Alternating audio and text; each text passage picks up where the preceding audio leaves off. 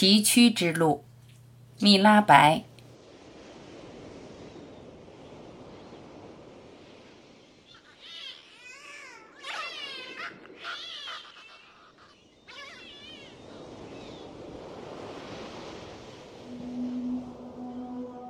别提“爱”这个字，我头脑简单的朋友啊，爱的道路是崎岖的。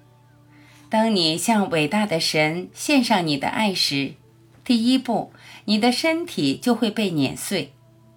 接着，准备好砍下你的头，用作他的座椅。要像飞蛾一样绕着灯转，扑向光明；要像鹿一样。听到号角就奔向猎人的召唤，要像月光鸟一样，因爱上了月亮而吞下燃烧的炭火；要像鱼儿一样，离开大海就献出生命；要像蜜蜂，终生困在闭合的花瓣之中。米拉白已将自己献给了他的主，他说：“独一之莲。”会吞掉你的全部。